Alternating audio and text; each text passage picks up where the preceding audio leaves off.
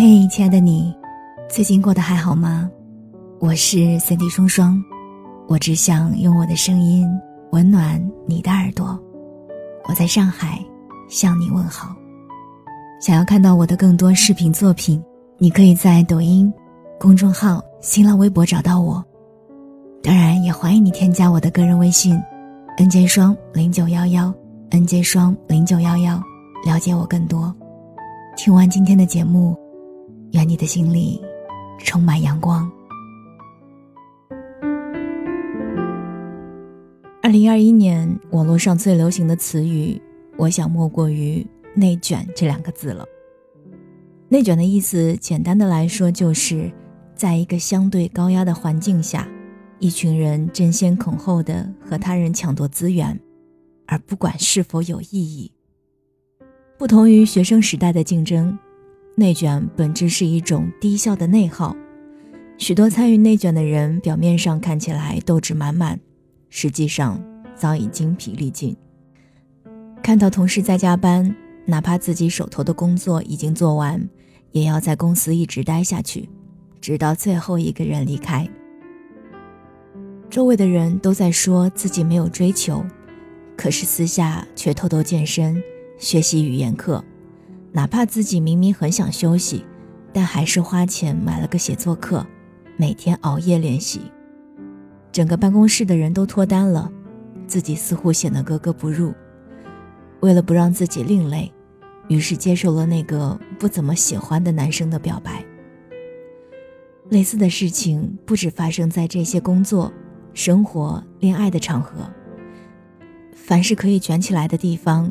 都有年轻人积极参与内卷的身影，而他们的目的就只有一个：卷死对方，快乐自己。但问题是，那些挣扎在内卷洪流当中的年轻人，他们真的快乐吗？说实话，很长的一段时间，我都没有办法理解内卷这股狂风为什么会如此盛行。也许和当今时代的工作压力大有关系吧。上班和休息的时间已经变得模糊不清了，下班可能也并不意味着解放，甚至会是新一轮的加班。周末也不再是来一场说走就走的旅行，而是抓住好不容易得来的空闲时间，踏踏实实睡个好觉，以便迎接新一周的内卷之战。尤其是很多年轻人，大家都过得很累，似乎又并不开心。讨论生活幸福感已然成了一种奢侈。有一次，我和同事出差，到达酒店的时候已经是半夜十一点。刚一进门，我就忍不住瘫倒在柔软的大床上，准备美美的好好的睡上一觉。但他呢，放下行李之后，竟然掏出了随身携带的笔记本。他一边皱着眉头工作，一边念念有词：“我不想打扰他。”只好自己先躺下。第二天，他跟我说：“其实自己也很累，但是一想起来别人业绩优秀，就焦虑的不行。所以哪怕还在出差，他也要争分夺秒，绝对不能落后。”我叹了口气，没有说话，但是心里着实还是有点心疼他的。或许我算是一个比较佛系的年轻人吧，虽然对工作要求也比较高。但是不太容易受别人的影响，也不太喜欢和别人去比较，总觉得那种卯足了劲儿内卷的姿态不是很好看，内耗太严重了，反而会让自己失去了真正的热爱。我的业余时间呢，会喜欢做做节目，写写日记，拍拍视频，少了那些逼着自己硬要成长的紧张时刻，就经常能够体会到不少生活的乐趣。我一直认为，无论周围的环境怎么变化，竞争如何激烈，人还是要有一份自己的信仰和热爱。换句话说，就是不一定要和别人比。内卷的环境，我觉得弊大于利吧。能在这种环境里保持自我的成长，才是最最珍贵的。生活的目标不一定要多么宏大，但一定要让自己充满富足感和幸福感。关于这一点，我其实一直非常在意，无论是在工作上还是生活的细节上，都会尽量给自己制造很多很多的快乐。有的时候下班，我会给自己买一束花回家。我在之前的节目当中也一直跟大家分享，天气变冷了，我会及时的准备好家居用品和床上用品，让自己被柔柔的温暖包裹起来。这种感觉真的是太美好了。前段时间因为一直加班，回家之后也经常要写稿、录节目、做后期，我的腰就有些不舒服。朋友就给我推荐了一个床垫。梦百合朗逸零压厚垫，说是很适合像我这种久坐然后又亚健康的人，还让我睡觉的时候一定要戴上加热眼罩。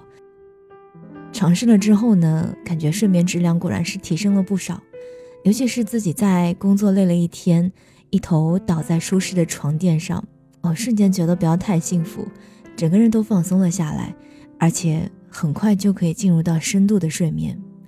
有的时候回来的早，我还会坐在床上看一会儿纪录片，然后再给自己倒上一杯热可可，精力瞬间就能恢复很多。我朋友推荐给我的这个朗逸零压厚垫，它有设计了两个不同的面，我个人比较喜欢软硬适中的正面，因为长时间坐在电脑前面，颈椎时常会不舒服。那在睡觉的时候呢，它可以根据自己的睡姿自动变形，就可以适当的减少脊椎的压力。我有个闺蜜，她经常会来我家住，然后我们两个每次聊完天，她倒头就能够熟睡。但是像我这种啊睡眠特别不好的人，她随便一翻身就能够把我吵醒。可是谁让她是自家闺蜜呢？我总得含着泪宠着。嗯，每次晚上睡不好，但是第二天也必须带着疲惫奔赴战场。不过前两天他住在我家的时候，我倒是很意外的可以一夜睡到天亮。我想着应该是床垫的功劳吧，因为它有十四厘米的独立袋装弹簧，可以三百六十度静音抗干扰。两个人一起睡呢，也没有互相打扰，简直就是拯救了我。除此之外呢，它的外套上还加入了一种稀有的小分子材质石墨烯，有着三 A 级的抗菌。那对于啊处女座有小洁癖的我来说，简直是 YYDS。这算是我上个月买的最心水的好物了吧。所以，如果有喜欢的小伙伴，你也可以点击节目下方的小黄条了解一下详情。我自己用起来是非常的舒服哈。我总觉得呢，与其和别人内卷，参与这种无效的竞争，不如想办法给自己的生活制造一种幸福感，把自己严严实实的卷起来。不过话说回来，比起内卷，我更鼓励大家可以尝试着适度躺平。做一个相对佛系的青年，啊，这么一说好像有点像我在让大家躺平做个废柴，但其实并不是。无论是躺平还是佛系青年，我们都不要只从字面上去理解。我个人觉得，其实做一个佛系青年，并不等于无欲无求吧，只是在摆脱内耗的情况下，更加专注自身的情绪和成长而已。不管是教育内卷还是工作内卷。本质上都不是一个社会健康成长的状态。当然，我也希望能够听到这一期节目的你，能够赶快从自己不喜欢的内卷的状态当中逃出来，让那些卷王他们自己卷去吧。我觉得躺平有时候也并没有那么不好，是吧？我是 Cindy 双双，这里是双份的阳光。我想说的是，与其羡慕他人，不如经营自己。与其参与别人的内卷，不如想办法自己卷自己，找到属于自己的那一份幸福感。我们下期再见。